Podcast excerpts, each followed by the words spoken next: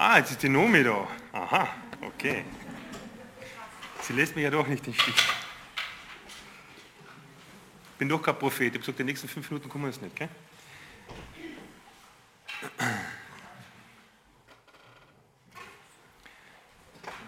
Ja, diese Predigt ist eigentlich eine, eine Nachbesprechung zu dieser Woche stattgefundenen Hauskreisen. Das entlastet mich ein wenig. Ihr seht ja schon wissen, diejenigen, die in Hauskreisen regelmäßig gehen oder die jetzt letzte Woche im Hauskreis waren. Äh, Frage zwischendurch, wer war von euch alles in einem Hauskreis? Hm, ja, also doch nicht so viele. Ähm, da möchte ich gleich Werbung für die Hauskreise machen. Ähm, habe jetzt kürzlich gelesen, Quelle weiß ich nicht mehr so genau, aber das ist relativ eine neue Untersuchung, dass praktisches Christsein, das Umsetzen des Gehörten und Gelesenen im Wort Gottes ähm, wird am effektivsten und am ja, erfolgreichsten in Hauskreisen umgesetzt. Das heißt, wenn man in Kleingruppen über Gottes Wort und über das Leben diskutiert, debattiert, betet, also in Hauskreisen findet das höchste Maß an praktischer Umsetzung statt. Das nur als kleine Werbeentscheidung jetzt vor meiner Predigt. Ja, Stefan hat schon ein paar Dinge gesagt zum Buch Ruth, dass es eben ein kurzes Buch ist mit vier Kapiteln. Es ist ähm, ja im Prinzip eine, zumindest zu Beginn im ersten Kapitel, eine tragische Familiengeschichte aus dem alten Israel, welches dann aber in den weiteren Kapiteln doch ein Happy End hat. Und ja, im ersten Kapitel gibt es zumindest auch ein kleines Happy End. Also ich habe heute nicht nur traurige Botschaft, sondern auch eine, ein kleines Happy End zu verkündigen.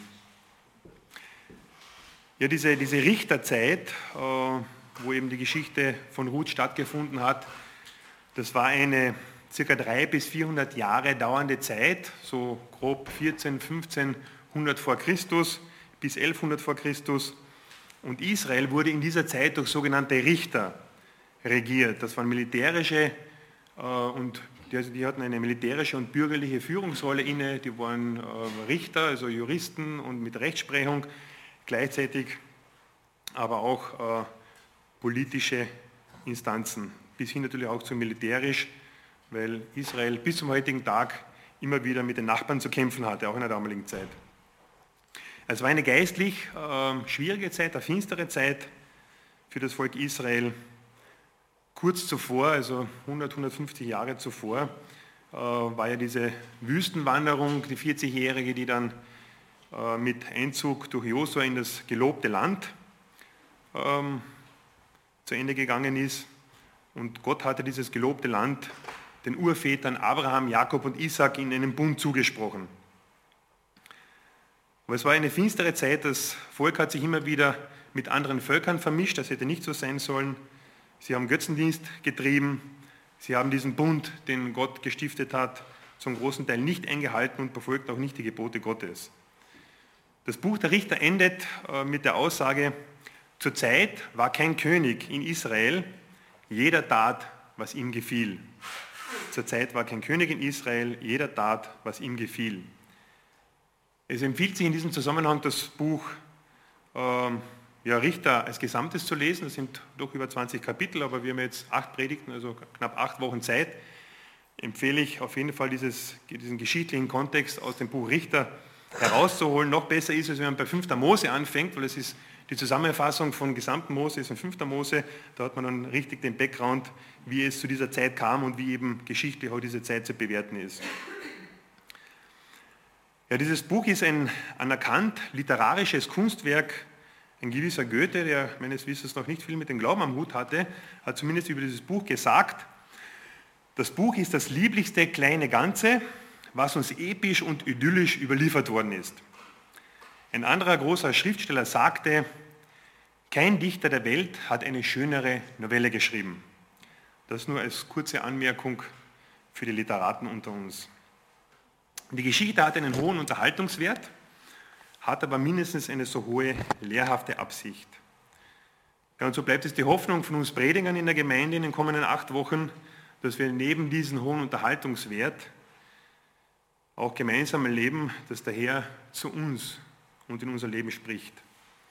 Und weil dieser Text eben einen so hohen Unterhaltungswert hat, wollen wir gemeinsam zu viert euch dieses Kapitel 1 vorlesen. Bitte ich die Elfi. Elfi? Bitte komm raus. Ingrid. Ingrid ist schon da, in Startposition. Ist die Heuni da? Oder ist es? Doch, ja. So, jetzt Dina, ähm, jetzt haben wir einen Konflikt.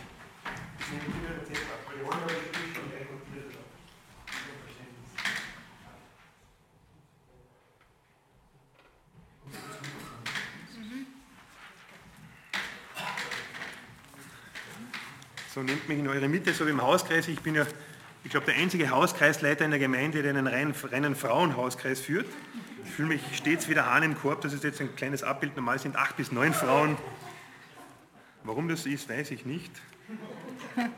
Aber es scheint meine Bestimmung zu sein. Lacht's nicht. Also Kapitel 1. Zu der Zeit, als die Richter in Israel regierten, verließ ein Mann aus Bethlehem in Juda das Land, weil eine Hungersnot ausgebrochen war. Zusammen mit seiner Frau und seinen beiden Söhnen zog er ins Land Moab, um sich dort als Fremder niederzulassen. Der Name des Mannes war Elimelech und seine Frau hieß Naomi. Ihre beiden Söhne hießen Machlon und Kilion. Sie gehörten zur Sippe Ephrat aus Bethlehem im Land Juda. Als sie das Gebiet von Moab erreichten, blieben sie dort. Eines Tages starb Elimelech und Naomi blieb mit ihren Söhnen alleine zurück. Die beiden heirateten moabitische Frauen. Die eine hieß Orpa, die andere Ruth. So lebten sie etwa zehn Jahre dort. Dann starben auch Machlon und Kilion. Naomi blieb alleine zurück, ohne ihren Mann und ihre Söhne. Eines Tages hörte Naomi im Land Moab, dass der Herr sich seinem Volk wieder gnädig zugewandt und ihm Nahrung geschenkt hatte. Darum beschloss Naomi und ihre Schwiegertöchter, von Moab wegzugehen und in Naomis Heimat zurückzukehren. Zusammen mit Orpa und Ruth verließ Naomi den Ort, an dem sie gelebt hatte. Und sie machten sich auf den Weg, um nach Juda zurückzukehren. Unterwegs sagte Naomi jedoch ihren beiden Schwiegertöchtern, Geht lieber zurück nach Hause zu euren Müttern. Der Herr vergelte euch eure Liebe, die ihr euren verstorbenen Männern und auch mir entgegengebracht habt. Er schenkte jeder von euch ein neues, ruhiges Zuhause in einer zweiten Ehe. Dann küsste sie zum Abschied und alle drei weinten laut. Nein, Erwiderten Orpa und Ruth. wir wollen mit dir zu deinem Volk gehen. Aber Naomi entgegnete, Kehrt lieber um, meine Töchter. Warum solltet ihr mit mir gehen? Kann ich denn noch weitere Söhne gebären, die euch heiraten könnten, wenn sie irgendwann groß genug, genug dazu sind? Nein, meine Töchter, kehrt um, denn ich bin alt, um noch einmal zu heiraten. Und selbst wenn ich sagen würde, ich habe noch Hoffnung, ja, selbst wenn ich mich noch diese Nacht mit einem Mann verbinden und Söhne bekommen würde, was würde das nützen? Würdet ihr warten, bis sie erwachsen sind?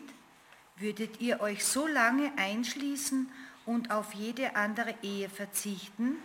Nein, geht nicht mit mir, meine Töchter. Mein bitteres Leid ist noch schwerer für mich als für euch, denn der Herr selbst hat es über mich gebracht. Da brachen sie noch einmal laut in Weinen aus und Orpa küsste ihre Schwiegermutter zum Abschied. Ruth jedoch bestand darauf, bei Enomi zu bleiben. Sie sagt, sie, Sieh doch, sagte Naomi zu ihr,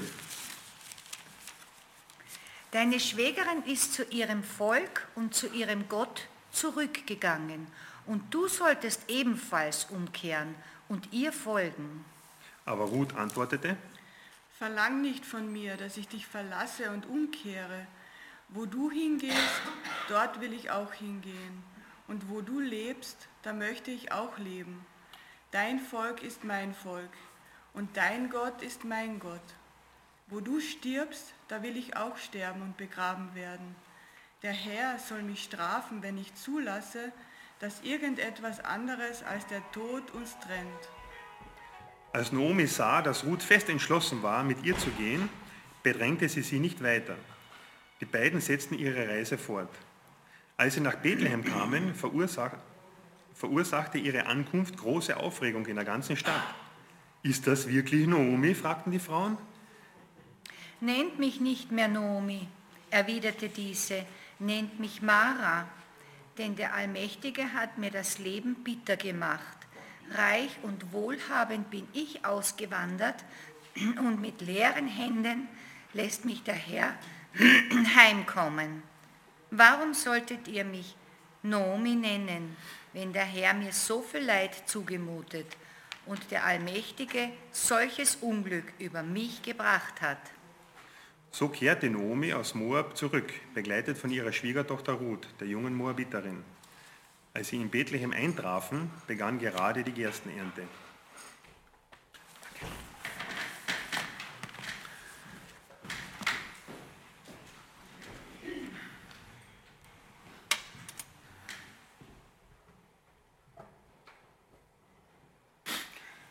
Ja, die Umstände, welche die, also habe drei Punkte zu dieser Predigt. Der erste Punkt ist überschrieben äh, mit von Umständen bewegt.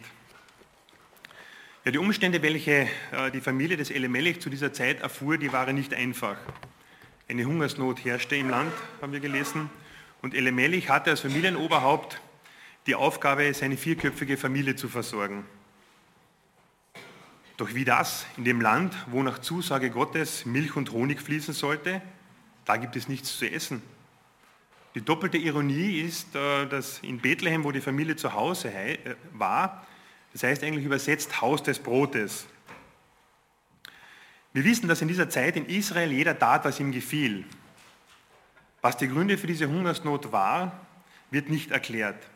Hatte es längere Zeit keinen Regen? War es Misswirtschaft? HCB als Ursache scheidet aus. Die Welt war damals noch nicht so kompliziert und das hat es damals noch nicht gegeben.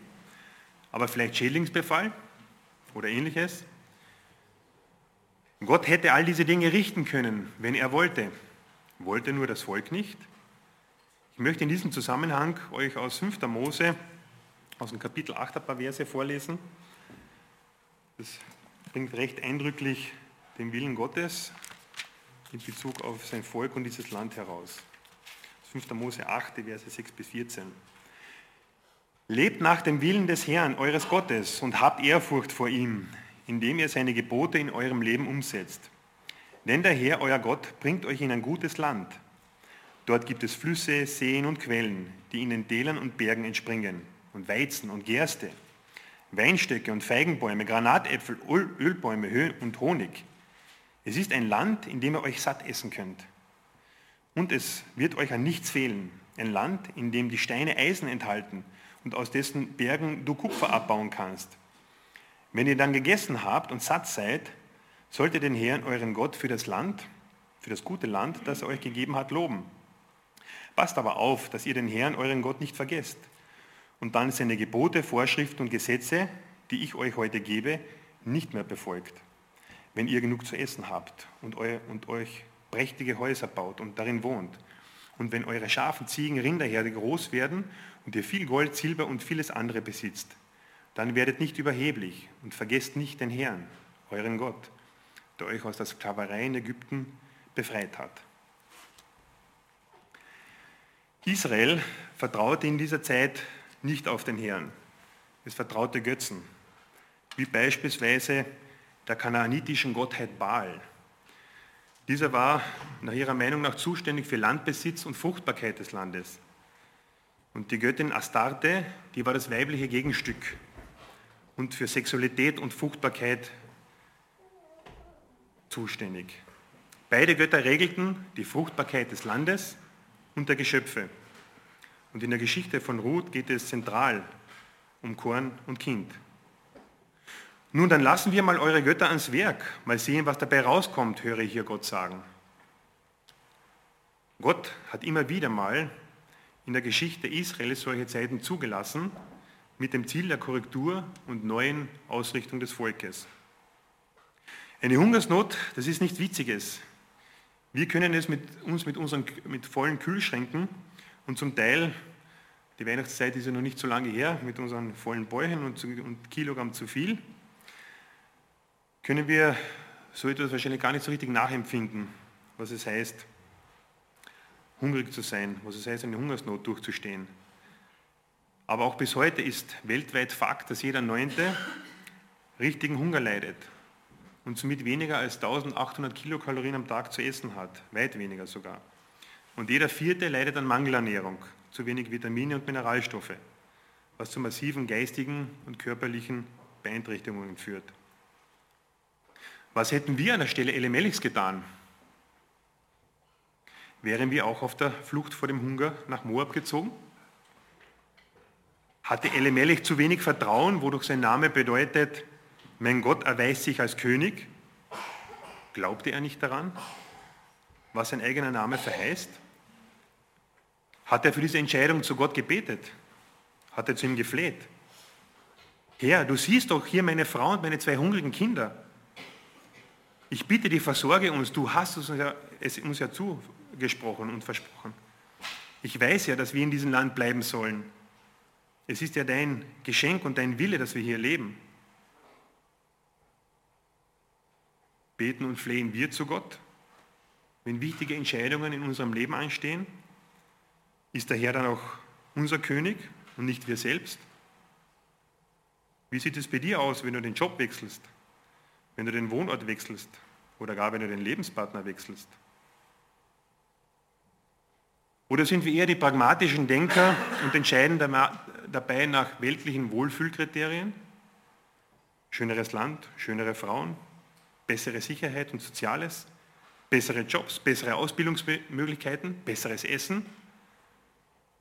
Was Kärnten anbelangt, bejahe ich die ersten drei. Bei den letzten drei habe ich meine Zweifel. Wie entscheiden sich junge Leute für einen Beruf oder Studium? 6000 Berufe und ich denke auf den Unis und FHs, jeder korrigiere mich, ein paar hundert Studiengänge oder mehr, oder sind schon tausend mittlerweile. Wie entscheidet ihr euch als junge Menschen?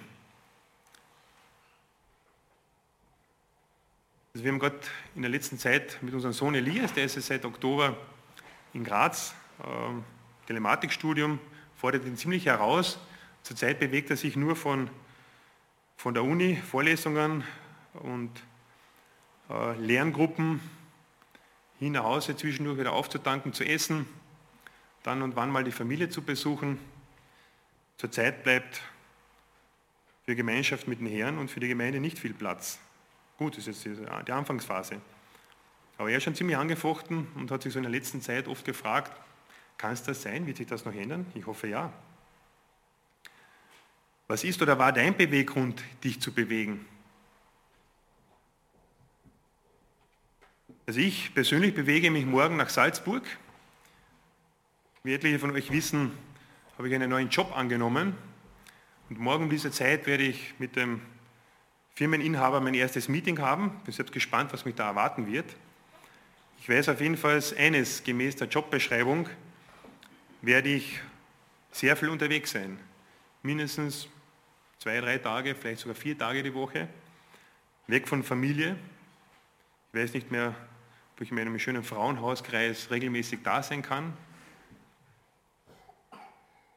So, ob es für die Gemeinde zuträglich ist, für mein Glaubensleben, werden wir sehen. Ich weiß nur eines, ich habe zwar für diese Entscheidung gebetet, so nach dem Motto aus der Dose, man betet ja für solche Sachen, aber habe ich wirklich nach Gottes Willen gefragt? Habe ich dazu gewartet? Wie die Chance entstanden ist, habe ich sofort zugeschlagen. Und etliche, die so meine Wechselhaftigkeit in den letzten 10, 15 Jahren in Bezug auf Job gesehen haben, die werden sich gedacht haben, na schön, dass der wieder einen neuen Job hat, fragen wir jetzt gar nicht, ob das auch Nachteile hat. Die Familie des Elimelech wanderte aus dem Raum Bethlehem ins Land Moab. Können wir mal kurz die nächste Folie aufwerfen? Ich hoffe, dass es einigermaßen sichtbar ist. Ähm, das Land Moab, also es war die Aufteilung des Landes Israel unter die zwölf Stämme. Diese farbigen Flecken, das kann man sagen, war zu dieser Zeit damals so grob das Land Israel, äh, das Land der Verheißung. Und wenn man rechts unten schaut, unter Ruben liegt das Gebiet Moab. Links davon ist das Tote Meer und Bethlehem wiederum ist links davon in Juda, äh, knapp südlich unter Jerusalem. Also das war kein ewig weiter Weg, Luftlinie würde ich sagen 30, 40 Kilometer Größenordnung. Geschwommen sind sie wohl nicht. Äh, ich denke, die sind rundherum gegangen, dann sind sie 80 bis 100 Kilometer gegangen. Waren wahrscheinlich zwei Tagesreisen oder drei, weiß ich nicht. Also nicht so weit weg eigentlich von dort, wo sie ursprünglich waren.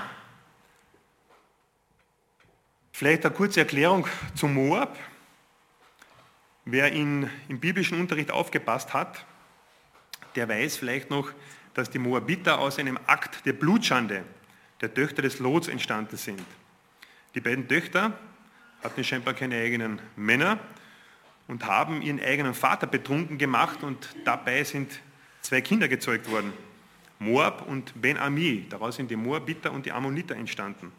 Also nicht ein wirklich guter Start dieses Volkes damals. Und Moab verleitete Israel immer wieder zum Götzendienst. Ich möchte eine kurze Episode aus 4. Mose vorlesen. Als die Israeliten in Schittim lagerten, begannen sie mit den moabitischen Frauen Hurerei zu treiben. Das war noch während der Wüstenwanderung. Die Frauen hatten sie zu den Opferfesten für ihre Götter eingeladen. Und schon bald nahmen die Israeliten an ihren Opfermalen teil und beteten die Götter Moabs an. Als ganz Israel den Baal Peor verehrte, wurde der Herr sehr zornig über sein Volk und er befahl Mose, lass alle Redelsführer holen und am helllichten Tag hinrichten, damit mein glühender Zorn nicht das ganze Volk der Israeliten trifft. Da befahl Mose den Richtern Israels, jeder von euch soll diejenigen von euren Leuten hinrichten, die den Baal Peor angebetet haben. Also wenn man das so liest, das ist schon ein hartes Urteil, oder? Die eigenen Führer hinzurichten, könnte man sich fragen, was ist das für ein Gott, der sowas zulässt? Das ist ein anderes Thema. Aber Gott ist auch heilig und in seinem, seiner Heiligkeit hat er damals diese Anweisung gegeben.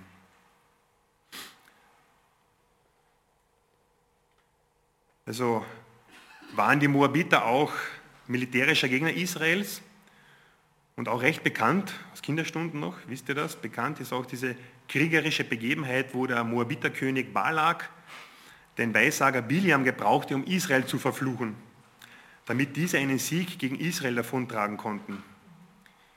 Biliam wurde aber vom Herrn gezwungen, es zu segnen. Dann spielte ein entsprechender Esel auch noch eine Rolle.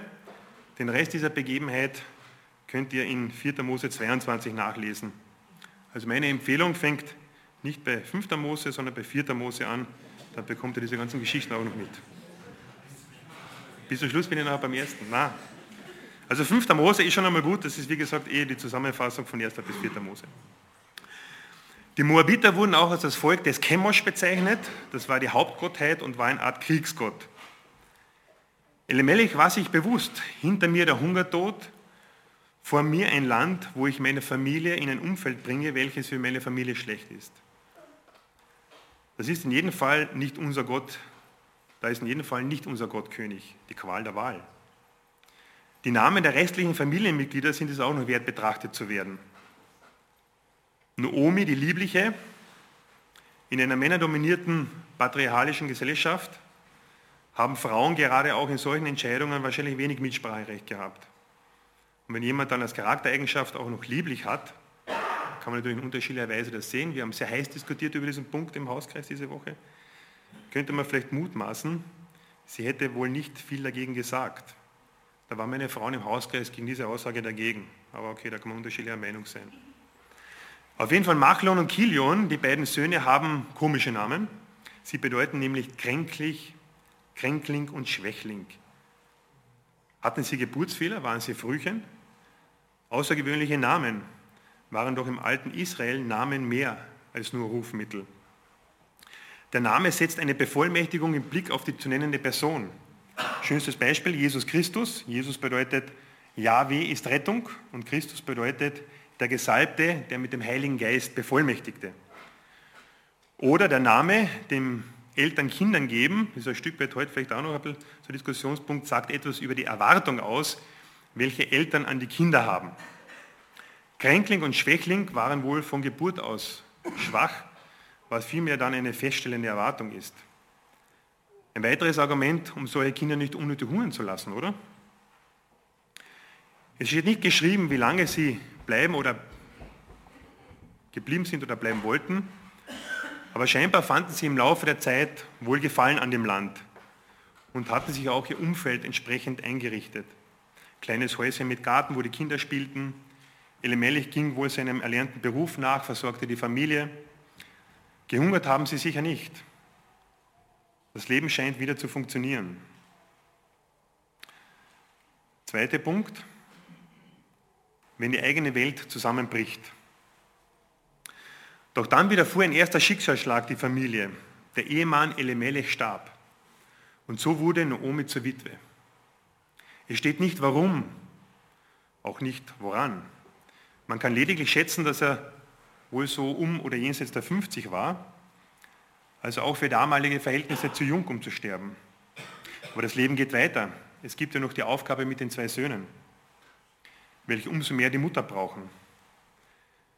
Wie sagte kürzlich ein Freund, welcher auf tragischer Weise seine Tochter verloren hat, es gibt keine bessere Strategie, Leid zu verarbeiten, als hart zu arbeiten und eine Beschäftigung zu haben. Er hat noch nie so geschöpft wie im letzten Jahr, hat er mir gesagt. Das macht zwar die Tochter nicht lebendig, lenkt aber ab und gibt dem Leben neuen Sinn. Naomi hatte ihre beiden Söhne trotzdem, dass sie kränklich und schwächlich waren, gut versorgt und dann auch noch unter die berühmte Haube gebracht. Das war für sie als Witwe damals im Orient nicht einfach. Witwen waren sozial an der untersten Stufe der Gesellschaftsleiter, hatten wenig Rechte und waren auch nicht wirtschaftlich versorgt. Die Verwandten waren nicht vor Ort in diesem Fall, um zu helfen. Somit umso wichtiger, dass die zwei Burschen das soziale Gefüge in der Familie zurechtrückten. Zwei sicher nette und sympathische Mädchen namens Ruth und Orpa wurden zu ihren Frauen. Und Naomi hatte somit zwei Schwiegertöchter. Leider aber stellten sich keine Enkelkinder ein, denn das mit dem Kinderkriegen hat in beiden Ehen nicht gefruchtet. Es ging auch eine Zeit lang, circa zehn Jahre liest man, gut, bis dann ein nächster Keulenschlag die Familie traf und insbesondere die Witwe. Beide Söhne starben. Es steht wieder nicht warum und auch nicht woran. Aber dies bedeutet einen Kummer und ein Unglück, welches man nur schwer nachvollziehen kann. Die eigene Familie Nomis war bis auf die beiden Schwiegertöchter ausgelöscht. Welche Tragik, welches Schicksal. Kann man ganz richtig nachempfinden. Ich habe im Dezember kurz einmal erzählt bei einer Gottesdienstleitung, dass ich in meiner eigenen Familie das ähm, letztes Jahr erlebt habe. Mein Onkel aus Tirol hatte eine recht große Familie, vier Kinder, hat zwei Frauen gehabt. Die erste ist einmal vor längerer Zeit schon an einer Krankheit gestorben, ich glaube Krebs war es.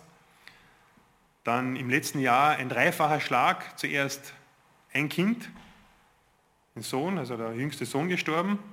Dazwischen ist eine zweite Frau an einer schweren Krankheit und dann vor zwei Monaten noch einmal ein weiteres Kind. Also vier Todesfälle und drei innerhalb von einem knappen Jahr. Das ist eine Riesentragik, das arge Schicksal. Bei der Familie des Elimelechs könnte man sich jetzt fragen, war das Gericht Gottes? Steht nicht explizit da. Kann man dies schlussfolgern aus dem von Naomi später gesagten, die Hand des Herrn ist gegen mich gewesen? Gesegnet war im alten Israel jemand, der Familie hatte mit vielen Kindern, Landbesitz mit Tieren und der alt und lebenssatt wurde, sprich in einem hohen Alter starb. In diesem Zusammenhang war in der jüdischen Tradition generell sehr stark dieser sogenannte Tun-Ergehen Grundsatz oder der Tun-Ergehen-Zusammenhang im Leben der Israeliten gegenwärtig. Das heißt, was ich mache oder tue, kann in den Augen Gottes gut oder schlecht sein. Entsprechend segnet mich Gott oder er bestraft mich. Naomi hatte ihr Schicksal wahrscheinlich als letzteres als Strafe gesehen. Für den Ungehorsam, dass die Familie aufgrund Unglaubens nach Moab zog. Warst du schon einmal geistlich gesehen in Moab? Scheinbar fern von Gott? Und alles in deinem Leben kracht zusammen? Was machst du dann? Welche Entscheidungen triffst du dann? hin zu Gott oder weg von Gott. Meine Erfahrung in Moab-Zeiten ist es, dass man mit Gott einmal hadert und sich fragt, warum lässt du dies oder jenes zu? Es zieht mich weg. Aber wenn man dran bleibt und ringt mit den Umständen, und man kann durchaus diese Frage Gott immer wieder stellen, warum und wozu dient das Ganze, dann ist meine Erfahrung, dass der Herr auch sich immer wieder präsent zeigt. Dass man spürt und merkt, er ist da, auch wenn ich nichts hören oder sehen kann. Alle drei Frauen waren in tiefer Trauer und trafen zwei gute Entscheidungen. Die eine Entscheidung, wir halten zusammen und schauen trotz unseres Unglücks lösungsorientiert nach vorne. Am Ort des Unglücks hielten, hielt die Frauen vorerst nichts mehr, weg von diesem Ort des Unglücks. Zurück nach Bethlehem war die einzig vernünftige Lösung, schien es am ersten Blick. Denn dort war ja die offensichtlich doch sehr lange andauernde Hungersnot nun vorüber. So zogen die drei Frauen los. Naomi kam dann nach einer, einiger Weile der Gedanke, na hoppla, haben meine Schwiegertöchter überhaupt eine Zukunft in Israel? Als ausländische Witwen dort Männer zu bekommen, das war ja schier aussichtslos. Naomi hatte zumindest dort Verwandtschaft, wo sie sich Absicherung und Versorgung in irgendeiner Form erwarten konnte. Es entstand eine äußerst lebhafte und emotional geladene Diskussion. Das hat man vorher nicht, nicht, nicht so gemerkt, aber wir wollten kein Theaterstück einstudieren. Und Naomi legte klar den jungen Schwiegertöchtern, ich, hab, ich kann euch wirklich nichts mehr bieten. Es wäre paradox von mir zu erwarten, dass ich nochmal euch zwei weitere heiratsfähige Schwiegersöhne liefern kann oder anbieten kann. Genauso verkehrt wäre es, wenn die Schwiegertöchter jetzt weiterziehen würden, es würde ihr Unglück nur noch vergrößern. Kehrt lieber um, geht wieder zurück in euer Land. Aber die Trennung schien diesen drei, drei Frauen damals wirklich schwer zu fallen. Es war zu groß, die Verbundenheit, welche sie durch dieses Leid gemeinsam hatten. Ein dritter Punkt, in tiefster Not kommt Rettung. Dann kam irgendwann der Punkt, wo die Entscheidung fiel. Orpa auch sehr interessant, die Namensbedeutung, die sich abwendende. Es erstaunt mich, dass die Eltern schon Jahrzehnte zuvor, die diesen Namen gegeben haben, äh, das so in prophetischer Weise scheinbar damals getan haben. Weil allein dem Namen gerecht werden wollte Orpa wohl nicht. Sie gehorchte Nome und kehrte um. Kann man ihr da einen Vorwurf machen, dass sie umgekehrt ist? Diese ungewisse Zukunft? Jedenfalls umso interessanter und total erstaunlich, dass Ruth, und ihr Name bedeutet die Nächste oder Freundin, und als solche erwies sie sich auch in dieser Phase, Ruth konnte sich nie, konnte, konnte von Naomi nicht sich abbringen lassen, in eine absolut fragwürdige Zukunft zu gehen. Ruth entschied sich ja nicht nur mit Naomi zu gehen, sie entschied sich auch für absolute Treue und Selbstlosigkeit und für dieses Land, für das Volk und auch für ihren Gott. Das waren also mehrere Dimensionen, die also diese Entscheidung von Ruth betroffen hat. Und so schön sind die Worte, welche sie hier sprach, dass ich sie im Originalton nochmals aus der Schrift vorlesen möchte. In einem Kommentar las ich, das sei die schönste Ausdrucksform der Hingabe in der Weltliteratur.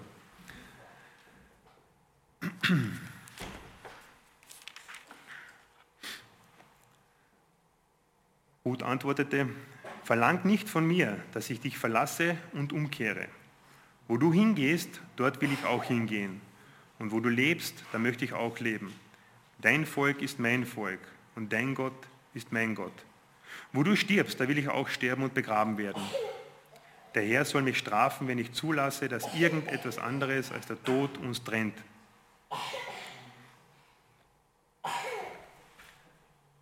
Diese Hingabe bedeutet vollkommene Identifikation mit Gott und seinem Volk. Ein deutliches Beispiel eines totalen Bruchs mit der Vergangenheit. Ein Paradebeispiel von Umkehr und Bekehrung einer Heidin im Alten Testament. Einem Gott, welchen sie nie begegnete. Keine Vision oder Audition, sie hat nichts gesehen, nichts gehört. Sie hat keinen Engel gesehen, der ihr erschienen wäre. Scheinbar auf absolut nichts hat sie diese Entscheidung getroffen. Sie hatte auch kein geschriebenes Gotteswort, wie wir es heute haben. Wir haben die gesamte Heilige Schrift, um Gott gewollte Entscheidungen zu treffen. Sie hatte nichts außer ein paar Erzählungen von Naomi selbst. Wie hättest du persönlich an der Stelle von Ruth entschieden? Wirst du dich hier entscheiden?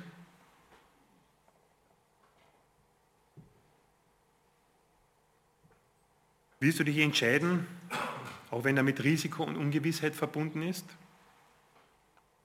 Auf was lasse ich mich mit Gott und mit diesem Jesus ein? Kann das wohl gut gehen? Dann kann ich dir an dieser Stelle nur sagen, geh. Geh einfach, geh. Es erwartet dich ein spannendes Leben. Es erwartet dich ein Leben, wahrscheinlich mit Höhen und Tiefen, aber ein interessantes Leben. Und eines ist klar, Gott überfordert erstens nicht und zweitens, er ist immer mit dabei. Geh einfach geh, haben viele von uns gehört und sind gegangen. Bei mir und bei meiner Frau war es vor knapp 20 Jahren. Gottes Geist zog uns zu ihm hin. Im Grunde genommen hatten wir keine Chance. Sein Wille war stärker als unser Unwille. Genauso war es damals bei Ruth. Gottes Geist hat sie gezogen. Sie war von Herzen bereit, diesem Ziehen nachzugeben. Und das war das Ausschlaggebende an ihrer Umkehr. Wir können uns nur diesem Ziehen hingeben oder aufgrund von Herzenshärte ablehnen und sagen, ich bleibe weiterhin König in meinem Leben. Der Herr benutzt aber auch das zeugnishafte Verhalten von Naomi. Sie haderte zwar mit Gott, aber sie verließ ihn nie. Sie hielt an ihm fest. Und diese Festigkeit von Nomi in Schicksalsschlägen, das hat Ruth geholfen, um zum Glauben zu finden. Und dies war wiederum auch die Voraussetzung, dass Naomi wieder heil werden konnte. Das hat sie nicht sofort erkannt. Zu groß ist oft der Schmerz in unserem Leben, um nicht bereits das Gute und Hilfreiche, welches der Herr uns sendet, zu sehen. Da hadern wir auch wie Naomi, die, als sie in Bethlehem zurück war, ihr Leid den verwunderten Bewohnern von Bethlehem kundtat. Nennt mich nicht Naomi, die Liebliche, sondern Mara, die Verbitterte. Der Herr hat mir vieles genommen, oder hat mir alles genommen, was ich hatte, und nun stehe ich leer da. Und doch stand der größte Segen in leiblicher Form ihrer Schwiegertochter Ruth neben ihr. Es gibt neben Gottes Gegenwart wohl nichts Wichtigeres und Aufbauendes, als Menschen an der Seite zu haben, welche dir in Zeiten der Not nahestehen und einfach da sind und helfen. Und das ist keine Einbahn. Manchmal sind wir Gebende, manchmal sind wir Empfangende. Ganz wie der Herr es führt. Da komme ich zum Schluss und kann über dieses Kapitel 1 und auch über das restliche Buch Ruth nur staunen. Staunen, wie Gott im Leben der Einzelnen in seiner Güte und Weisheit handelt und dabei auch das große Ganze nicht aus dem Blick verliert. Das werden wir in den kommenden Kapiteln auch in genialer Weise sehen und erkennen. Er verbirgt sich hinter den Alltagsszenen ganz gewöhnlicher Leute, wie die meisten von uns es wohl sind, und schreibt dabei ganz große Geschichte. Mit jedem Einzelnen von uns schreibt er diese Geschichte. Wir sind eingebunden in seinen großen und liebevollen Heilsplan für die ganze Menschheit. Findest du das nicht als ganz großen Privileg? Das hat auch einen Apostel Paulus bei der Abfassung des Römerbriefs ihn schon, schon damals in Erstaunen versetzt und er rief dabei aus, O welch eine Tiefe des Reichtums beides, der Weisheit und der Erkenntnis Gottes. Wie unbegreiflich sind seine Gerichte und unerforschlich seine Wege. Denn von ihm und durch ihn und zu ihm hin sind alle Dinge. Ihm sei Ehre in Ewigkeit. Amen. Ich bete noch mit euch. Ja, Herr Jesus, diese Geschichte fordert uns in vielfältiger Weise heraus. Jeden einzelnen von uns möchtest du dort, wo er sich befindet, in seinem Leben, in seinen Gedanken abholen, herausfordern. Danke, Herr, dass wir wissen dürfen, dass wir bei dir gut aufgehoben sind und dass du Gutes und Bestes uns möchtest in unserem Leben. Ich bete für jeden Einzelnen von uns, dass er erkennt, dass du König bist, dass er sich dir hingibt und jeden Tag aufs Neue fragt, Herr, wohin willst du mich bewegen? Was ist dran? In meinem Leben, in meinem Umfeld. Ich bete, Herr Jesus, dass uns das immer wieder klar wird, dass wir zur Gemeinschaft in ein Leben mit dir berufen sind. Ich bete für all diejenigen, die noch an einer Schwelle stehen, dass sie einfach gehen, dass sie zu dir hingehen, deine Größe und deine Liebe und deine Weisheit erkennen.